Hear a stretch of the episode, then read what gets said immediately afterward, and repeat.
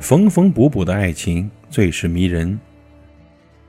我还记得在电影《失恋三十三天》中，一对金婚老人的对白，玉兰这样说：“你们现在的年轻人呐，东西坏了总想换掉，我们那个年代只想着修，就像买了台电冰箱，保修期一年，你嫁了个人还能要求他一辈子不出问题呀？出了问题就修嘛。你以为我们走到今天靠的是亲亲热热、欢欢喜喜吗？”我们也有过疾风暴雨的时候，可我们走过来了，一块生活了一辈子。舒坤的情书里写道：“玉兰，我把你最喜欢吃的巧克力放在你衣服左边的口袋了，你到了天堂要赶快吃掉，不然会过期的。”舒坤。那些混合着年轻时的躁动和中年时的疲惫，终于在两位老人的对白中，把这场爱情演绎出了老年时的生动。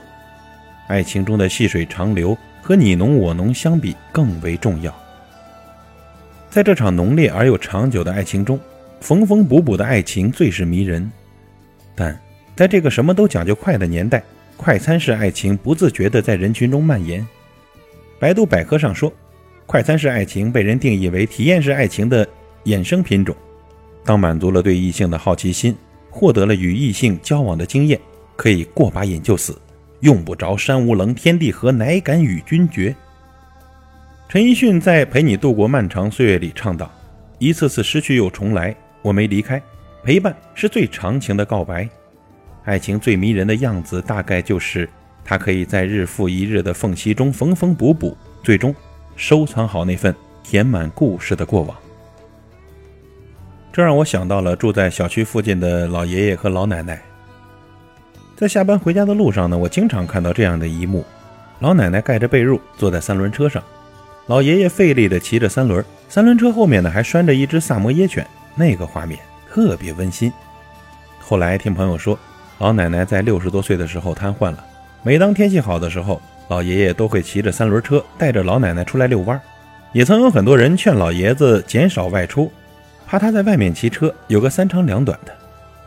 老爷爷说啊，退休后本来打算去全国各地旅行的，但没想到意外来的那么突然。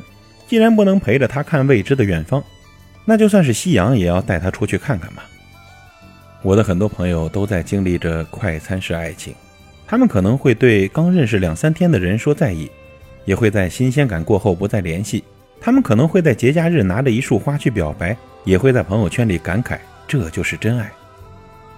但每当夜深人静的时候，为何还有很多朋友分享着来自全国各地的情歌？